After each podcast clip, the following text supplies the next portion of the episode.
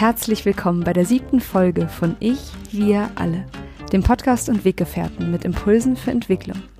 Wir bei Shortcuts laden interessante Personen ein, die uns zu den Themen Selbst, Team und Werteentwicklung inspirieren. Für mehr Informationen zum Podcast und zur aktuellen Folge schau vorbei unter www.ichwiralle.com. Ich bin Maike Schäbitz, Redakteurin und präsentiere dir heute ein Gespräch zwischen Martin Permantier und Prof. Dr. Thorsten Passi. Martin Permantier ist Autor, Seminarleiter, Speaker, Dozent und Coach. Er begleitet als Gründer und Geschäftsführer von Shortcuts seit über 20 Jahren Unternehmen bei ihrer strategischen Ausrichtung und Positionierung. Professor Dr. Thorsten Passi ist Facharzt für Psychiatrie und Psychotherapie, Philosoph und Soziologe. Schwerpunkt seiner Arbeit ist das Thema Bewusstseinserweiterung, deren Erzeugung und Heilungspotenziale er mit Atemtechniken und der Verwendung psychoaktiver Stoffe erforscht hat. Von 2012 bis 2015 war er Gastprofessor an der Harvard Medical School in Boston. In dieser Folge schildert Thorsten Passi als Facharzt seine Sicht auf die Entwicklung psychischer Störungen in unserer Gesellschaft. Er bezieht kritisch Stellung zur Verordnung von Antidepressiva und der Einnahme von Substanzen zur Selbstoptimierung und Leistungssteigerung, wie zum Beispiel Ritalin. Und dann ist ein großes Thema die Psychotherapie von Depression, Burnout oder Trauma unter der Zuhilfenahme psychoaktiver Substanzen wie MDMA oder LSD. Er erläutert, wie diese Substanzen im Gehirn wirken und dass ihre Wirkung eingebettet in einen psychotherapeutischen Kontext dabei helfen kann, Netzwerke im Gehirn um oder neu zu strukturieren, sich Gefühlen zuzuwenden und somit die Findung alternativer Wege der Bewältigung zu begünstigen. Und jetzt wünsche ich dir ganz viel Inspiration und Freude mit dieser Folge.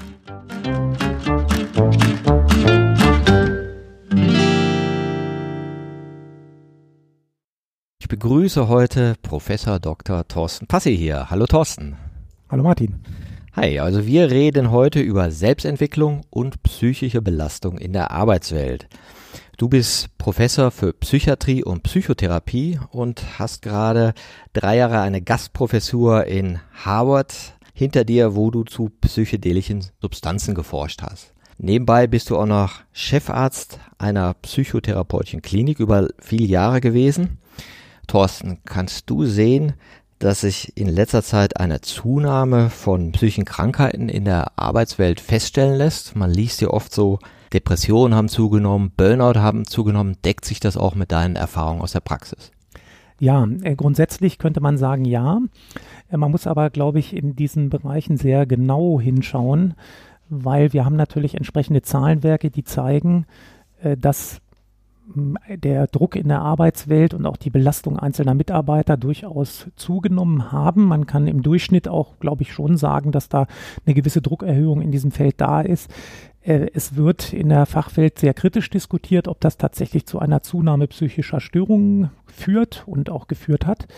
Ähm, letztlich geht der Konsens eher dahin, dass diese Belastungen nicht so sehr in psychische Krankheit münden, obwohl sie zugenommen haben. Ähm, was wir auch wissen, ist, dass die Statistiken ganz klar zeigen, und das wird ja auch in der Spreche, Presse entsprechend äh, kolportiert, ähm, dass die Krankschreibungen we wegen psychischer Störungen erheblich zugenommen haben.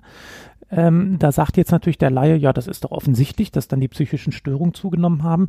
Nee, auch da muss man genau hingucken. Der Fachmann sagt nämlich, ist es nicht vielleicht so, dass die Ärzte für diese Art von Störungsbildern stärker sensibilisiert sind, das heißt, die häufiger auch diagnostizieren und auch diagnostizieren können, weil sie fachlich vielleicht besser ausgebildet sind über die letzten 10, 15 Jahre, was meines Erachtens nach der Fall ist. Dann kommt noch dazu, dass die Menschen heute eher offener damit umgehen. Das heißt also, wenn jetzt der ähm, Arzt sagt, na Mensch, kann da nicht auch ein psychisches äh, Problem hinterstecken, sagt heute ein Patient eher, ja, kann schon sein. Als früher hat er dann gesagt, ich gehöre doch nicht zum Psychiater, ich habe doch keine Macke und so weiter und so fort. Also die Abwehr bei den Patienten ist auch geringer geworden. Das heißt, auch da ist, hat eine Sensibilitätszunahme stattgefunden. Und wenn wir jetzt noch in der Konsequenz drauf gucken, äh, wenn wir die Krankschreibungszahlen wegen psychischer Störungen uns angucken, da gibt es einen massiven Anstieg. Wir sehen aber zugleich, wenn wir die Statistiken, weshalb oder wie häufig werden Patienten wegen anderer Störungsbilder, jetzt körperlicher Störungsbilder krankgeschrieben, da sehen wir, dass die orthopädischen Krankschreibungen, also wegen orthopädischer Probleme, Verspannungen, Rückenschmerzen etc., die nehmen in genau dem gleichen Ausmaß ab, wie die Krankschreibungen wegen psychischer Störungen zunehmen. Ah, also würdest du sagen, dass die Bewusstheit für die Psyche einfach gewachsen ist? Wo man früher gesagt hat, ah, der hat Rücken, guckt man heute halt ein bisschen genauer hin. Ganz genau. Und die Ärzte müssen auch, das wissen vielleicht so viele Menschen gar nicht, äh, die müssen in den seit äh, etwa 10, 15 Jahren müssen die eine äh, Grundausbildung durchlaufen, als fertige Ärzte schon, äh, die über diese ganzen psychosomatischen Zusammenhänge unterrichtet und ihnen dann eine wirkliche gute Präparation liefert, so dass sie danach viel sensibler und besser diese Sachen einschätzen können. Das heißt also, wir haben es hier nicht unbedingt mit einer Zunahme psychischer Störung zu tun, sondern mit einer Zunahme der Diagnosen psychischer Störungen. Und die nehmen in den somatischen körperlichen Disziplinen genau im gleichen Maße ab. Insofern haben wir eigentlich de facto, und das ist, das ist übrigens Konsens auch in der Fachwelt, wir haben keine Zunahme psychischer Störungen in der Gesamtbevölkerung. Das ist interessant. Das spiegelt dann vielleicht auch diese Bewegung von einem rein mechanistischen Weltbild. So nach dem Motto, der das Gelenk tut weh, Spritze mhm. rein, das Gelenk mhm. funktioniert wieder, alles gut, mhm. zu einem gesamtheitlichen äh, Bild, wo man eben schaut, wie geht's dir denn beruflich, privat, was ist in deinem Leben so los und was ja auch so ein bisschen mehr der systemische Blick ist, also auf den Menschen als Ganzes zu schauen und nicht nur als dieses funktionierende Etwas, ja. ja. Das ist, glaube ich, ein ganz wichtiger Punkt, dass man stärker von dieser mechanischen Sichtweise wegkommt, wo man dann natürlich auch eher auf die Idee kommt, wenn man es jetzt als ein mechanisches Problem nimmt, dann auch mechanisch zu intervenieren, was dann für ihn letztlich gar nicht zielführend ist, weil diese Grundverspannung, die im Rücken drin ist und die vielleicht dann auch mal zu einem äh, Bandscheibenvorfall oder ähnlichen Sachen geführt hat, äh, die, den kann man zwar den Schmerz vielleicht für den Moment beseitigen und vielleicht auch sogar im schlimmeren Falle operativ mal was machen, aber wenn man das Gesamtsystem weiter so verspannt lässt, dann führt es natürlich wieder zu Folgeerscheinungen, die dann was ähnliche Symptome generieren. Deswegen haben diese äh, somatischen Ärzte äh, sozusagen auch immer viel Zulauf gehabt, weil das sozusagen so eine Folgeerscheinung blieb. Wenn wir jetzt in den äh, psychologischen Bereich gucken, das heißt also auch eine psychotherapeutische Behandlung zum Beispiel anstreben würden, da würde ja dann dieser Aspekt dieses ganzheitlicheren äh, Zugangs, den äh, du ja schon angesprochen hast, würde da stärker greifen. Und das heißt, wir können vielleicht den Gesamttonus und den Stresstonus des Gesamtsystems vom Patienten, Seele und Körper so weit verringern, dass dann auch diese körperlichen Erscheinungen nicht mehr in dem Maße auftreten. Jetzt sagte mir eine befreundete äh, Apothekerin, die zehn Jahre nicht im Job mhm. war, sie wäre total platt gewesen, wie vor zehn Jahren, was für Medikamente sie da ausgegeben hat und zehn Jahre später. Und was stellt sie fest? Massen an Psychopharmaka, die jetzt über den Tresen gehen, was früher nicht so der Fall war.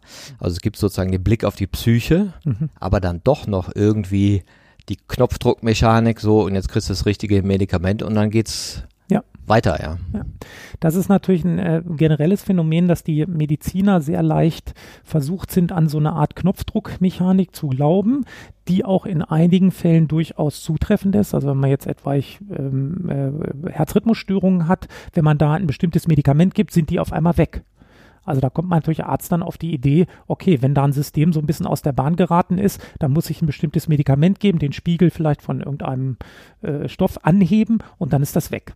Und so ähnlich hat man das natürlich auch auf die psychischen Erkrankungen übertragen, insbesondere im ärztlichen Bereich, die Psychologen viel weniger die Ärzte aber schon.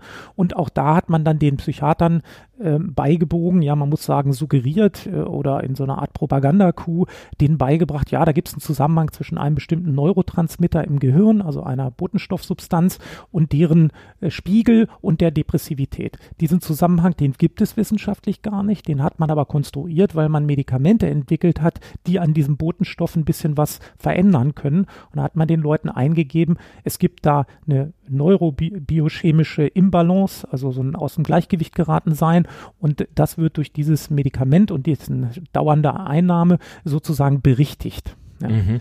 De facto ist es aber gar nicht der Fall, weil, wie schon erwähnt, also das ist ja ein ganzheitlicher Organismus. Wenn man da jetzt an einer Stelle was rumstellt, was den psychischen Apparat angeht, kann man da eigentlich gar nichts wirklich groß beeinflussen. Was diese Medikamente auch in den letzten 10, 15 Jahren massiv in die Kritik gebracht hat, insbesondere die Antidepressiva, weil die ganzen Studien doch in der Regel äh, mit schlechter Methodik, mancher würde vielleicht sagen, geschummelt äh, gemacht wurden, veranstaltet wurden, auch bestimmte Ergebnisse verschwiegen wurden, Verneben Nebenwirkungen verschwiegen, verschwiegen wurden, systematisch, um das Marketing äh, zu verbessern bzw. nicht zu kompromittieren. Und ähm, letztlich kann man aber sagen, dass die Antidepressiva, das ist heute, gilt heute eigentlich auch als nachgewiesen, äh, auf die eigentlichen Depressionssymptome gar nicht wirken Das heißt also, sie machen nicht die Stimmung besser, sie machen nicht unbedingt den Schlaf besser, sie machen nicht das zwischenmenschliche Verhalten in irgendeiner Weise wieder offener oder weniger isoliert sich empfindend oder sowas, sondern der Hauptaspekt, was sie verursachen, ist eine emotionale Taubheit. Das heißt, man spürt von sich selber deutlich weniger, das ist auch übrigens wissenschaftlich nachgewiesen in Studien, und man spürt insbesondere auch von der Umwelt und von den anderen Menschen weniger. Das heißt, wenn ich mir jetzt vorstelle, ich bin in einer schwierigen Arbeitssituation, wo ich vielleicht von ein paar Kollegen gemobbt oder nicht so gut behandelt werde, da bin ich irgendwann dann so ein bisschen depressiv geworden und habe mir gedacht, Mensch, da kann ich eigentlich gar nicht mehr hingehen, da will ich gar nicht mehr hingehen. Dann gehe ich zu meinem Arzt, vielleicht zum Hausarzt, der sagt, Mensch, da haben Sie wahrscheinlich so eine Art Depression, da habe ich hier ein Mittelchen, dem hat man ja eingeredet, das liegt am Serotonin oder an so einem Botenstoff und so weiter. Das reguliert das schon. Dann nimmt der Patient das Mittel, fühlt sich danach deutlich tauber, kann dadurch aber besser in diese schmerzhafte Umweltsituation wieder zurückgehen und es da länger darin aushalten. Mhm. Jetzt könnte man aus kritischer Perspektive sagen, damit da vertiefe ich doch seine Erkrankungserscheinungen und diese ganze schwierige Situation, statt die aufklärend zu begegnen, ihn vielleicht wieder zu einem kompetenteren Umgang mit sich selbst auch ein bisschen selbstbewusster zu machen, so dass er vielleicht diese Situation auch aktiv angehen kann und das vielleicht beseitigen oder mindestens so limitieren kann, dass es ihm wieder gut damit geht. Das mache ich nicht, sondern er geht quasi weiterhin in diesem halbbetäubten Zustand und äh, scheint zu funktionieren. Der Arzt denkt auch noch Menschenskinders, der funktioniert wieder super, ne? Ja, aber in Wirklichkeit hätte er eigentlich eine Psychotherapie nötig gehabt. Die ist natürlich nicht so leicht zu erreichen wie so eine Pillenverschreibung. Außerdem steht hinter der Psychotherapie auch nicht so eine riesen, eine riesen Geldmenge wie jetzt im Pharmabereich.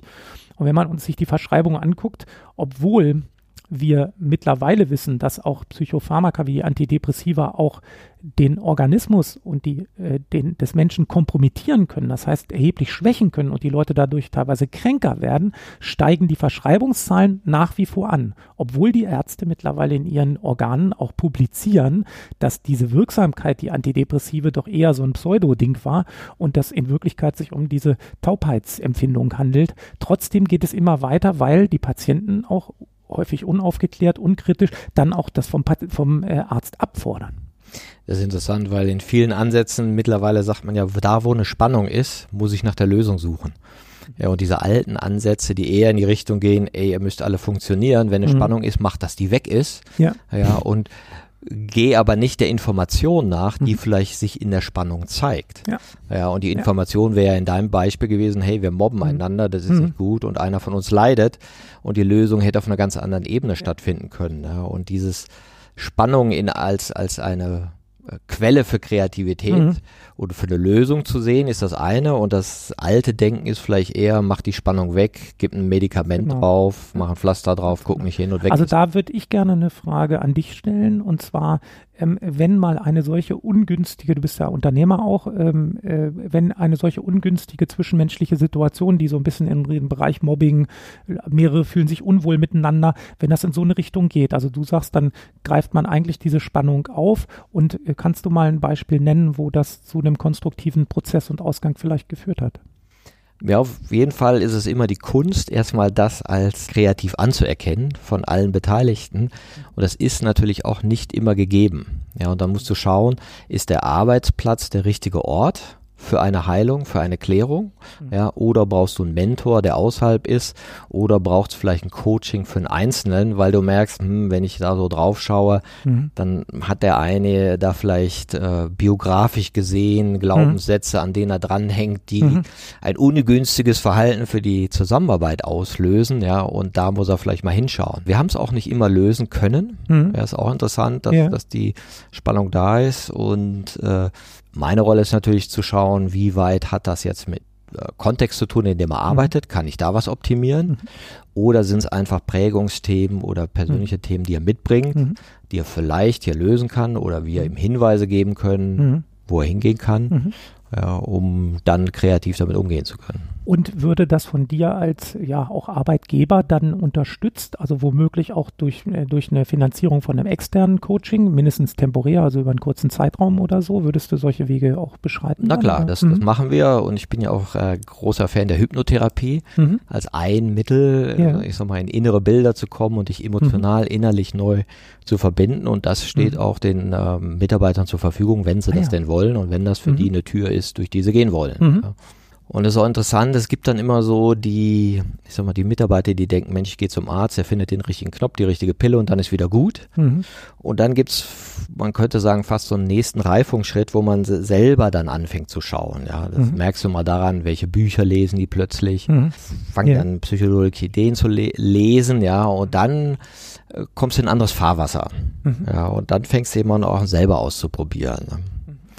Und da gehört sicherlich auch rein, äh, worüber du jetzt auch neulich geschrieben hast, das Microdosing, also wenn Leute sagen, hey, ich gehe nicht mehr zum Arzt, hm. ich mache das selber. Hm. Neuroenhancement ist so, so ein großes yeah. Schlagwort, was man jetzt immer wieder hm. findet. Ja, das ist richtig. Ähm, ich habe ja äh, das Buch geschrieben, The Science of Microdosing, wo ich mich da auf wissenschaftlicher Ebene damit auseinandersetze und ob jetzt äh, ganz geringe Mengen an Psychedelika wie etwa LSD, Psilocybin oder ähnliches ähm, äh, den Leuten irgendwie so eine Art verbesserte Stimmung verursachen oder vielleicht auch die ähm, äh, Performance im Berufsalltag irgendwie verbessern können, Kreativität befördern können und so weiter und so fort. Ähm, äh, bevor ich mich da im Einzelnen zu äußere, würde ich gerne noch das Gesamtthema anschneiden, was ja heißt, also kann ich mich irgendwie selber verbessern in meiner Performance? Ähm, ja, das gibt es durchaus, solche Versuche mindestens. Da geht es ja zunächst mal darum, das wurde ja schon ähm, seit etwa 100 Jahren beforscht, äh, hat man die Möglichkeit durch Medikamente zum Beispiel monotone Tätigkeiten länger auszuhalten? Äh, ist es vielleicht günstiger vor einer Prüfung doch mal zehn Stunden im, insgesamt durchlernen zu können und nicht zweimal drei oder sowas? Kommt da am Ende mehr bei raus? Also diese Versuchung war ja schon immer groß, also so eine Performanceverbesserung zu erreichen. Man weiß, dass die geistige Leistungsfähigkeit doch in nicht unerheblichem Maße nachlässt, äh, auch unter Stimulation von Mitteln wie etwa Ritalin, Methylphenidat, äh, Modafinil, was ja so eine Wachhaltesubstanz ist, oder auch Amphetamin, was so der Klassiker eigentlich ist, was diese Leistungssteigerung angeht. Ähm, man weiß, dass die Performance zum Beispiel beim Lösen von Matheaufgaben oder kreativitätsmäßig ähm, durchaus sich über mehrere Stunden dann doch ziemlich absenkt. Also eigentlich kann man nur sagen, monotone Tätigkeiten können über längere Zeit ohne Ermüdung ausgeübt werden. Das ist eigentlich das Hauptfeature. Das heißt also, wenn jetzt ein Student sagt, hier, ich muss aus den Büchern so und so viel abschreiben, bei so einer Abschreibe, sturen Aufgabe, da kann er durchaus statt sechs Stunden vielleicht neun Stunden was machen. Äh, ohne zu ermüden. Da hilft es. Aber ansonsten ist die Performanceverbesserung eigentlich in der Regel nicht besonders groß, insbesondere nicht im Bereich der Kreativität, weil man äh, sehen muss, dass diese Substanzen eigentlich eher so überlebenstriebrelevante äh, Vorgänge im Körper wie auch in der Psyche begünstigen. Also extreme Fokussierung, zum Beispiel Ausblendung von bestimmten Aus Außenweltreizen, von Störreizen zum Beispiel, so dass ich mich länger auf was konzentrieren kann. Die Erfahrung zeigt aber auch, dass zum Beispiel äh, Menschen, die dann nach zehn Stunden in der Bibliothek gesessen und da unter Ritalin irgendwas gemacht, danach nach Hause kommen und wie sozial entfremdet wirken weil sie sozusagen gar nicht mehr ihre eigenen Bedürfnisse gespürt haben. Ich gehe heute mal schön Mittagessen und da treffe ich noch den Bekannten und so weiter. Das haben sie ja ausgeblendet. Sie haben nur schnell eine, einen Schokoriegel gegessen und haben dann weitergemacht, weil sie ja in diesem Tunnel waren. Also das hat dann auch tatsächliche Nachteile, die auch zu gewissen Brüchen führen. Also so eine Überbetonung von Leistung kann ja auch zu sozialen Entfremdungseffekten, solchen Sachen führen. Ja, sicherlich, wenn du also Richtung Selbstoptimierung gehst, musst du ja halt überlegen, welchen Kanal bedienst du mhm. da. Ja. Und da sehe ich natürlich auch so die Gefahr, ich muss besser funktionieren, ich muss länger funktionieren und du hast wieder diesen funktionalisierenden Blick auf dich selber und versuchst dann durch Eingabe von dies oder jenem äh, dich in diesem kleinen Tunnel zu optimieren. Ganz ne? genau, und da ist auch gut der Punkt. Also ähm, ich, ich optimiere mich ich optimiere aber nicht mein Sozialverhalten mhm. zum Beispiel, sondern ich optimiere eine bestimmte Performance, die ich jetzt vorzugsweise haben will, die vielleicht auch mein Arbeitgeber haben will. Aber dieser Sozialentfremdungsaspekt zum Beispiel, der Empathieentfremdungsaspekt, der bleibt ja ganz außen vor. Das ist dann meine Privatsache, dass meine Frau sagt, wie komisch bist du denn drauf? Ne? Mhm. Das interessiert ja den Arbeitgeber dann wieder nicht in dem Maße. Ne? Das ist ja interessant, dass diese, ich sag mal, emotionale Dimension in der mhm. Arbeitswelt oft ja gar nicht gesehen wurde früher. Ja, also Gefühle haben nichts ja. zu suchen auf der ja. Arbeit. Und da erfahren wir auch einen gewissen Wandel mhm. in der Art der Führungskultur, in der ja. Art der Mitarbeiterkultur, hier hierarchiefreiere ähm, Kulturen. Und da ist ja auch immer eher das emotionale Empfinden äh, gesucht. Also man versucht ja jetzt mehr Führungskräfte in Gefühle reinzubringen mhm. und in Erfahrung möglich zu machen, wo sie mehr fühlen und nicht weniger. Ne? Genau. Und äh, wir haben ja früher eigentlich gesehen, also wenn es äh, bei der Führungskraft um die Wurst ging, also jetzt um die eigene Performance oder werde ich jetzt entlassen, weil das Unternehmen sagt, nee, du hast da nicht genug erbracht oder solche Sachen, dann hat das ja in der Regel dazu geführt, dass die Leute sich mehr zusammengerissen haben, ihre Mitarbeiter mehr angepfiffen haben, mehr unter Druck gesetzt haben und so weiter. Und das hat sich ja dann doch im Verlauf der Zeit bei diesen komplexeren Leistungsaufgaben, die auch die Mitarbeiter zu erbringen haben, als dysfunktional, also als nicht funktionierend erwiesen. Und von daher daher, glaube ich, kommt man jetzt mehr zu so einer, sagen wir mal, vielschichtigeren Führungskultur, äh, wo man auch solche Aspekte und auch die Wahrnehmung der Mitarbeiter in ihrer Not vielleicht auch stärker reflektiert und empathischer mitfühlt und auch in das eigene Verhalten und auch in den Führungsstil mit eingehen lässt. Ja, das ist interessant, weil ich glaube, der psychologische Blick des Einzelnen ist einfach breiter geworden. Wir haben mehr Erfahrung, ja, es gibt einfach auch mehr Einflüsse. Ähm, wie über Arbeit berichtet wird, ist auch mit einem stärker psychologischen Blick, mit anderen Problemstellungen, mhm. da gesehen werden. Und ich denke auch viele Führungskräfte haben Erfahrung mit Coaches, ja, wo man früher gesagt hätte, ich lass mich doch nicht coachen oder ich gehe da nicht zum Hilfsarbeiter. Genau, ich gehe da nicht zum Psychiater, ich bin da nicht bekloppt.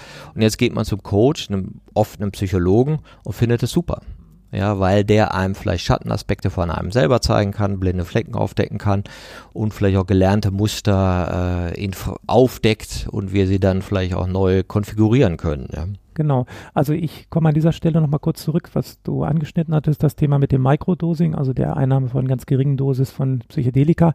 Die könnte man ja, das, was die Leute meinen, was sie aus diesen Erfahrungen oder diesen äh, Veränderungen, die dadurch erzeugt werden sollen, was sie dadurch äh, empfinden, ist ja, sie empfinden sich mehr am Gefühl, sie empfinden sich mehr bei sich, sie empfinden sich lockerer und offener in den sozialen Beziehungs äh, Beziehungen beziehungsweise in den Interaktionen. Und das ist ja etwas, was wir ja vorhin angesprochen, was bei den Antidepressiva eher alles weggeht, unterdrückt wird, minimiert wird. Das soll durch dieses Microdosing sozusagen geöffnet werden. Also flüssigere Interaktion mit den anderen, offeneres Herz, offenere Gefühle, äh, direkteres Ansprechen, stärkeres Wahrnehmen von sich selbst, welche Bedürfnisse habe ich und so weiter. Auch wenn man jetzt sagen muss, dass die wissenschaftliche Beweislage für diese äußerst geringen Dosierungen von Psychedelika und deren Effekte sehr gering ist, soll heißen, auch eher im Raum steht, wirkt das überhaupt in der Richtung in einem relativ klar wahrnehmbaren Ausmaß. Also wenn dann wahrscheinlich eher ganz, ganz minimal. Aber ich finde wichtig einfach auch die Stoßrichtung, dass wir also hier, da wird mehr Offenheit angestrebt, da wird mehr Öffnung angestrebt, da wird mehr Emotionalität, da wird mehr äh, kognitive Bereitschaftslage auch irgendwie angepeilt und äh, soll erzeugt werden, als jetzt bei den konventionellen Psychopharmaka. Und insofern könnten Sie, könnte das Microdosing auch für so einen veränderten Trend stehen, dass man also weggeht von diesem Unterdrücken, ich will was weghaben mhm. und eher zu dem, was du vorhin gesagt hast, also nehmen wir die Spannung als einen Indikator, als einen Anzeiger für einen woanders gelagerten Prozess, den es vielleicht zu evolvieren, den es aufzuklären, den es aufzuzeigen äh, äh, gilt und aus dem wir alle uns eigentlich bereichern und was gewinnen können an äh, sozialem Leben, an, an äh, Interaktion und vielleicht am Ende auch Performance. In dem Bereich hast du ja geforscht, hast du auch viel auch publiziert. Das heißt, du hast geforscht mit Therapien mit Psilocybin, mit MDMA, hast da diverse Studien durchführen können, wo du ja ganz gezielt solche, ich sag mal, aufgeladenen, positiven, emotionalen Referenzerlebnisse mit deinen Patienten unter klinischen äh, Betreuungsrichtlinien äh, mhm. äh, geschaffen hast. Was waren deine Erkenntnisse daraus? Ja, dass äh, diese Verfahren, die sich ja unter dem Namen äh, psycholytische Therapie, also so seelenlösende Therapie, seelenaufdeckende Therapie und auch psychedelische Therapie, unter diesen Bezeichnungen äh, firmieren die ja, äh, das sind ja Therapieverfahren, wo die Patienten in der Regel eine Psychotherapie machen und währenddessen äh, verschiedene Male äh, solche bewusstseinserweiternden, emotional intensivierenden Substanzen einnehmen, wie zum Beispiel Psilocybin, aber auch LSD oder das äh, MDMA, auch bekannt als Ecstasy. Ähm, die werden in diesen Verfahren eingesetzt und unter der Wirkung dieser Substanzen kommt es zu einer größeren Offenheit der Leute gegenüber sich selbst, gegenüber dem eigenen Erleben, gegenüber eigenen Gefühlen, gegenüber eigenen Erinnerungen, vielleicht auch gegenüber eigenen Traumatisierungen, die da wieder zutage treten können und dann irgendwie verarbeitet, metabolisiert, verstoffwechselt, umgearbeitet werden können, so dass nachher ein besseres Leben damit möglich ist und man dann vielleicht auch flexibler auf innere und äußere Umstände irgendwie einsteigen kann, empathischer wird und so weiter. Hier geht es aber nicht um Taubheit der Gefühle, sondern um Intensivierung, Öffnung der Gefühle. Also es ist nicht so eine Art defensives Coping, Bewältigen der Situation. Ich nehme jetzt noch ein Mittel, was mich noch tauber macht, damit ich auch die noch schwierigere Situation, die sich jetzt ja noch weiter fortgesetzt hat, aushalten kann, sondern ich öffne mich und gehe das aktiv an und erkenne zum Beispiel, Mensch, mein Chef, der ist doch ganz okay. Eigentlich kann ich mich ja mit dem zusammentun und die Situation vielleicht managen. Und wenn ich damit offener umgehe und den Kollegen mal auch direkt sage, wie ich das empfinde, solche Prozesse erleben wir durchaus auch in solchen Therapien, ähm, dann kann ich da viel aktiver mit umgehen. Ich lerne also so eine Art aktive Bewältigungsstrategie. Und wenn wir jetzt im Unterschied zu Antidepressiva nochmal Psychotherapie angucken, geht das in eine ganz ähnliche Richtung. Es ist aber eine Psychotherapie ist ein sehr langsames, hat auch Vorteile, langsames Verfahren dieser Öffnung gegenüber den inneren und äußeren Umständen und Bewandtnissen einer Situation. Ja, und gegenüber vielleicht auch eigenen psychischen Schwierigkeiten, Anspannungen, Ängsten und sowas. Das geht sehr langsam. Mithilfe dieser Therapien können wir sozusagen diesen Prozess in, in seinen Grundmerkmalen eigentlich lassen, intensivieren ihn aber nochmal enorm, sodass die Leute schneller zu sich kommen, schneller vielleicht auch in den Bereich so einer kreativen, lösungsorientierten Herangehensweise gelangen können. Und bis jetzt haben, hat man immer eher gesagt, diese Erfahrung nicht haben, ja, wenn das sozusagen in eine problematische Richtung geht, ja. also Psychopharmaka drauf, ich merke nichts mehr und ja. ich funktioniere. Mhm. Und du sagst also, positive Erkenntnis zu sagen, man bringt die Leute in eine erweiterte Erfahrung, wo sie mehr von sich sehen können in therapeutischer Begleitung, ja, mhm. und sehen vielleicht auch Teilaspekte, die sie vorher mhm. nicht gesehen haben, können neue Perspektiven einnehmen. Wie ist denn so der Wirkmechanismus? Ist das das, äh, dem liegen verschiedene Sachen zugrunde. Zum einen ist es so, es liegt ja dann auch ein pharmakologisch veränderter Hirnzustand mindestens für äh, einige Stunden vor. Ähm, da verhält es sich wohl so, dass zum einen mehr Reize ins Gehirn gelangen und auch die, das Gehirn diese Konzepte, die es sonst auf irgendwelche Wahrnehmungen anwendet, nicht mehr so flüssig anwenden kann. Das kann auch gefährlich sein, deswegen muss man das in einem beschützten Rahmen machen. Also die sollten jetzt nicht äh, den Verkehr regeln müssen, die Leute unter dieser Wirkung. Ähm, und die Regel ist eigentlich, dass diese Relaisstation im Gehirn, die in der Mitte vom Gehirn sitzt und die bestimmt, wie viel Reize und Sinnesreize in unsere Wahrnehmung eingehen, innere Reize aus dem Körperinneren und aus der Seele, wie aber auch von außen, dass dieses Regulationszentrum ist sozusagen aufgezogen, dass der, der Filterungsmechanismus ist reduziert. Das heißt, es strickt eine verstärkte Wahrnehmung von Gefühlen und auch anderen traumartigen Erlebnissen auf, äh, die man dann psychotherapeutisch verarbeiten kann und unter denen man halt auch diese erhöhte Flexibilität hat, was die Perspektive auf die eigene Situation angeht. Neuere Forschungen äh, zeigen jetzt, dass ähm, die Art und Weise, wie die Hirnareale miteinander zusammenarbeiten, also sozusagen diese Netzwerkstrukturen im Gehirn, die werden durch die Psychedelika wie jetzt LSD, Psilocybin, MDMA, werden die äh, Netzwerke, die sonst in einer bestimmten Beziehung miteinander sind, arrangieren sich um, kommen in andere Beziehungen miteinander. Es tritt eine stärkere globale Vernetzung unter diesen Netzwerken auf. Das führt dazu, dass die Leute sich nicht mehr optimal realitätstüchtig verhalten können, aber viel mehr Wahrnehmungen von sich und auch von den Umweltumständen haben, die sie umgeben.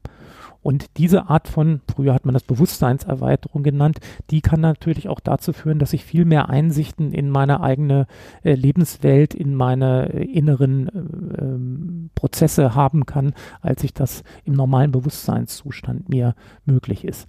Wichtig ist noch, dass diese Erfahrungen immer in einen psychotherapeutischen Zusammenhang eingebettet sein müssen, weil wenn eine keine gute Integration danach erfolgt, kann es einmal dazu führen, dass ich, sagen wir mal, so mit Schlagseite so ein bisschen unterwegs bin. Das könnte passieren. Und zum anderen können sich positive äh, Effekte, die daraus hervorgehen, auch viel schneller verlieren, wenn die nicht nochmal nachbearbeitet und vertieft werden und wirklich zu einer Umgestaltung der inneren und äußeren Situation auch führen können. Jetzt hast du ja dazu in Harvard auch geforscht. Gibt es denn auf der Grundlage von euren Forschungen oder die Forschungen, die dem ganzen Feld gemacht worden sind, praktische Ansätze? Also kann man da in den nächsten Jahr was erwarten, dass sich da was umstellt? Ja, das ist eine gute Frage. Also ich bin selber bin ja seit über 30 Jahren an dem Thema dran und habe auch immer mich darum bemüht, kann man das nicht doch klinisch unterbringen, also dass man das jetzt auch wieder als therapeutische Methoden anerkennen kann, weil man hat die ja in 60er Jahren sehr breit beforscht. Es gibt mehrere hundert Publikationen weltweit, man hatte zig Behandlungszentren und so weiter, die ja dann damals durch die äh, sogenannte Drogenwelle dann in die Illegalität gerutscht sind, mehr oder weniger, so dass dann kaum noch was geforscht wurde bis in die 2000er Jahre rein. Seitdem ist man da wieder aktiver in dem Bereich. Ähm, und äh, mittlerweile ist es so, dass also zwei Medikamente aus dem Bereich, nämlich einmal das MDMA oder Ecstasy, ähm, aber auch ähm, das äh, Psilocybin als so ein LSD-ähnliches Präparat. Diese Präparate sind jetzt in den äh, klinischen Erpro Erprobungsphasen, so dass man damit rechnen kann, dass MDMA in etwa drei Jahren zugelassen sein wird als Mittel zur Behandlung von posttraumatischen Belastungsstörungen in erster Linie und Psilocybin als Mittel für die Behandlung von Depressionen und wahrscheinlich am Ende dann auch mit einem erweiterten Indikationsspektrum versehen, auch für viele andere Störungen. Also wir, das steht eigentlich im Grunde bevor und wir müssen in den nächsten fünf Jahren mit diesem, äh, mit der Zulassung dieser Präparate rechnen, auch in Europa sodass da auch so dieser Wandel scheinbar sich anbahnt von äh, du musst funktionieren und wir schnibbeln mal alles ab, was nicht dazugehört, hin zu dem kommt, hey, lass uns das Leben in der Vielheit mal mhm. anschauen mhm. und auch schauen, was sich da in seiner Gesamtheit zeigt, was ja auch so ein bisschen das ist, was wir in der Gesellschaft erleben, ja, mhm. von einem 60er Jahre mhm. Gesellschaftstypus, wo man mehr festgelegt war, zu einer pluralistischen Gesellschaft, die wir heute haben. Das kann man im Grunde so darstellen, aber wir haben natürlich Gesamtgesellschaft Gesellschaften auch Tendenzen, die in eine ganz andere Richtung gehen, wo also mehr Verschlossenheit, mehr Verdummung, äh, mehr Ignoranz und solche Sachen vorherrschen. Also das, von daher finde ich das ein bisschen schwierig, das auf Gesellschaft zu übertragen. Aber es ist insofern auch wieder richtig, als dass natürlich solche Therapien in dieser aktuellen Welt, wo ja die Psychiater seit 40 Jahren darauf trainiert wurden, konditioniert wurden, indoktriniert wurden, äh, Gefühle durch Medikamente zu behandeln, die diese Gefühle unterdrücken, ähm, ist das natürlich auch schwierig, dass sich in diesem Mentalitätsfeld sozusagen jetzt auf einmal Therapien durchsetzen können, die mehr Offenheit, mehr Spüren, mehr Emotionalität, mehr Bewusstsein bedingen können. Also ich glaube, das ist auch nochmal eine Sache, die kann sehr hinderlich sein, dass wir da über die letzten Jahrzehnte so eine starke, ja fast antipsychotherapeutische Mentalität bei vielen Psychiatern auch gesehen haben. Jetzt gibt es natürlich die therapeutische Welt ne, und dann gibt es noch das wirkliche Leben. Ne, wenn wir in Berlin gucken, wie wird da mit Substanzen, mit Erweiterungen, mit neuen emotionalen Räumen umgegangen, dann hat man da eine Partyszene und verschiedene andere Szenen, psycholytische Szenen. Oder was man auch kennt, Burning Man Festival in Nevada, ganz bekannt. Und man weiß so, die Hälfte des Silicon Valleys geht dahin, die Bosse der großen äh, digitalen Konzerne gehen dahin. Wie betrachtest du denn so eine Entwicklung? Ja, das geht ja ein bisschen in eine ähnliche Richtung, dass man also durch größere Offenheit äh, und eine stärkere Wahrnehmung von Gefühlsqualitäten und vielleicht auch von religiösen Erlebnissen, mystischen Erfahrungen, Erfahrung von Ich-Auflösung, Erfahrung von Transzendenz, wo man also sich eins mit allem fühlt und sowas. Solche Erfahrungen werden da ja teilweise systematisch versucht zu generieren und da können halt auch natürlich kreative Köpfe von profitieren, die oft auch schon per se von vornherein äh, nicht so engstirnig sind und deswegen sich auch schneller gegenüber solchen Erfahrungen vielleicht öffnen können.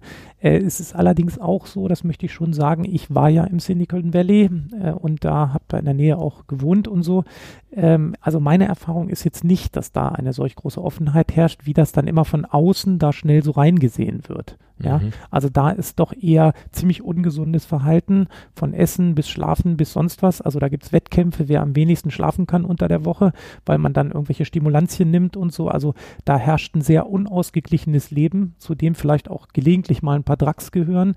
Ähm, aber im Wesentlichen wird da eigentlich dieses mechanische Tuning äh, eher betrieben, als dass die Leute jetzt wirklich damit Kreativität und so, da wird auch so viel von außen so ein bisschen reingeschaut und reingeheimnist.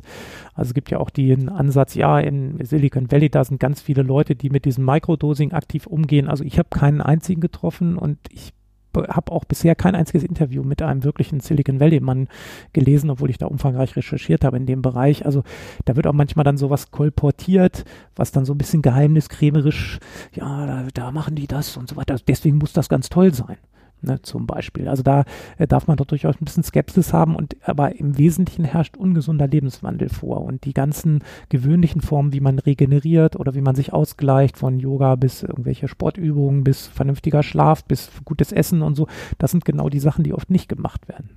Also bist du da ganz bei Timothy Leary, Set und Setting entscheidet, ja.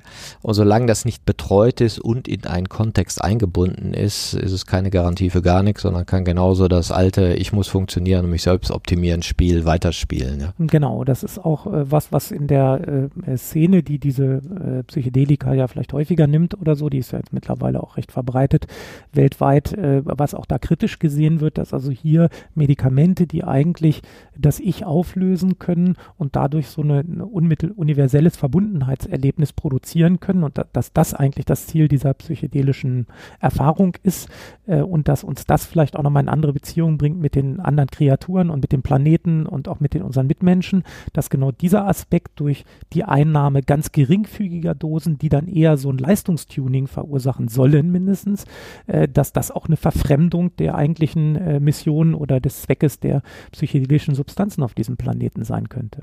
Also das ist genau das, was sie uns lehren könnten, eine stärkere Verbindung mit der Erde, ja. mit der Natur ja. und uns selber nicht wirklich erfahren wird. Genau, weil quasi das Ich in seinen Funktionen bestärkt werden soll, mhm. äh, anstatt seine, also der Egoismus, der ist ja eher verbreiteter heutzutage, gerade in den kapitalistischen Ländern nochmal akzentuiert, äh, dass das äh, sozusagen nicht Ich-Transzendenz nachgesucht wird, also die Überwindung oder das Entfallen des Ichs und dadurch mal eine ganz andere Erfahrung von sich selbst und von der Welt, sondern dass quasi das Ich durch dieses Tuning, durch dieses ähm, äh, durch dieses Enhancement, durch diese Steigerung äh, ego, ich-bezogener Fähigkeiten gestärkt werden soll. Das ist ein ganz anderer Zusammenhang. Also das eine löst auf und kehrt dann wieder zurück in die Welt des Ichs und das andere will quasi die Welt des Ichs tunen. Mhm. Also das eine ist die Medizin und das andere ist das Resonanzfeld, auf das es trifft und was dann wiederum mit unserer persönlichen Reife zu tun hat oder auch mit der Absicht, warum wir uns äh, in solche veränderte Bewusstseinszustände begeben. Ja, insofern ist also da auch die Intention und auch der Kontext sind natürlich da sehr, also die Absicht und das Umfeld sind da sehr entscheidend. Du sagst ja selber, du bist Forscher seit 30 Jahren. Ja, wie blickst du in die Zukunft? Wenn du mal so schaust, was passiert passiert deiner Meinung nach in den nächsten fünf bis zehn Jahren? Ja, in, in dem Bereich, den ich da beforscht habe, ich glaube, dass man tatsächlich jetzt, und das ist für mich ein, eine späte Genugtuung, das ist übertrieben gesagt, aber ähm, wenn ich jetzt die 30 Jahre zurückblicke, also ich war vorher verloren eigentlich in dem äh, Feld der Psychiatrie, Psychotherapie mit meinen Forschungsanliegen, äh, die ja bei mir auch aus inneren Prozessen ursprünglich stammten. Ähm, äh, ich sehe die Zukunft dahingehend positiv, dass man mehr oder weniger zwangsläufig jetzt in diese Richtung wieder kommt von diesen seelisch öffnenden Mitteln im Unterschied zu den seelisch verschließenden Mitteln. Also die einen sind Unterdrückungsmittel, die anderen sind Ausdrucksmittel, die also Emotionen stärker zum Ausdruck bringen. Und ich glaube, dass da womöglich auch sogar, wenn man es sehr optimistisch betrachten will, für die gesamte Menschheit eine Chance drin liegt. Also sich doch wieder mehr dem Innenleben zuzuwenden und es nicht als so ein, ähm, als so ein notwendiges Begleitgepäck zu nehmen, was ich irgendwie gerade so in Schach halten muss, dass ich meine Funktionsbereitschaft aufrechterhalten kann. Also ich glaube, dass da so eine tiefe Durchwirkung des Seelischen durch das Seelische irgendwie äh, noch äh, Zukunft haben kann. Also das hat mich jetzt in den letzten Jahren doch sehr optimistisch gestimmt. Aber ich weiß natürlich auch um die Schwierigkeiten, wie kann man sowas gesamtgesellschaftlich wirklich integrieren, solche Dinge. Auf der anderen Seite, es geht halt auch sehr, sehr langsam voran und ich glaube, das ist vielleicht auch der richtige Weg, dass man das mit einer großen äh, Langsamkeit dann vielleicht doch sukzessive implementieren kann, wie auch in deiner Welt ja dann über eine veränderte Führungskultur, um eine emotionalere, empathischere, äh, sehendere äh, Kultur. Wunderschön gesagt, den Wünschen kann ich mich nur anschließen. Und dann lassen wir uns mal überraschen, was die Zukunft so bringt. Ja. Vielen Dank, Thorsten. Gern geschehen.